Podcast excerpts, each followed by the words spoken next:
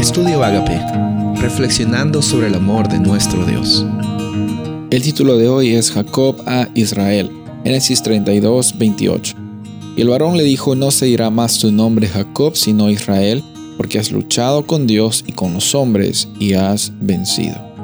En esta semana, en estos días, vimos todavía la jornada de Jacob y de su familia. Sucedieron cosas buenas, sucedieron cosas no tan buenas. A pesar de todo, encontramos la realidad de la presencia de Dios y su iniciativa al establecer y restablecer su pacto, porque cuando Dios cumple, Él es fiel.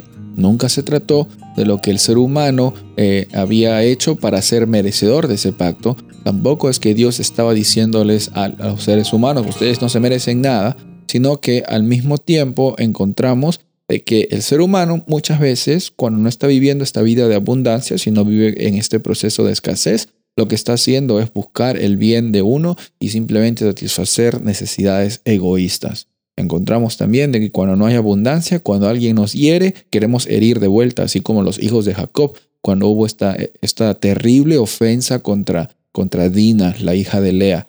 Encontramos también de que eh, cuando no hay eh, abundancia, decidimos también por simplemente establecer nuestro nombre, como lo que hizo el hijo mayor Rubén al acostarse con la concubina de, de Jacob.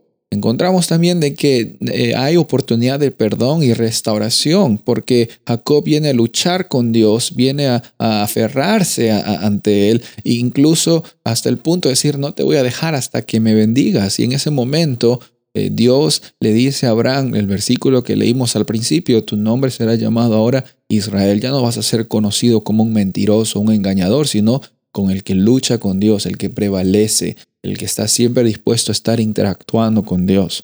Hermosa es esta realidad, porque también se te la es ofrecida a ti, a mí, a todos nosotros. Por fe en el pacto que Dios cumple, es que tú y yo somos llamados personas que, luchamos con Dios y que prevalecemos y que nuestras circunstancias no definen nuestra realidad. Después encontramos de que Jacob tiene altos y bajos, pero encontramos también de que él llega a confiar en Dios al incitar a, su familia a que se deshagan de esos ídolos. No porque tienen que agradar más a Dios y Dios los va a ver mejor a ellos porque hacen esto o no lo hacen, no, sino porque en una experiencia de abundancia no pueden haber obstáculos para, para que tengamos esta oportunidad de vivir al máximo, al pleno, a la plenitud que Dios nos ha creado.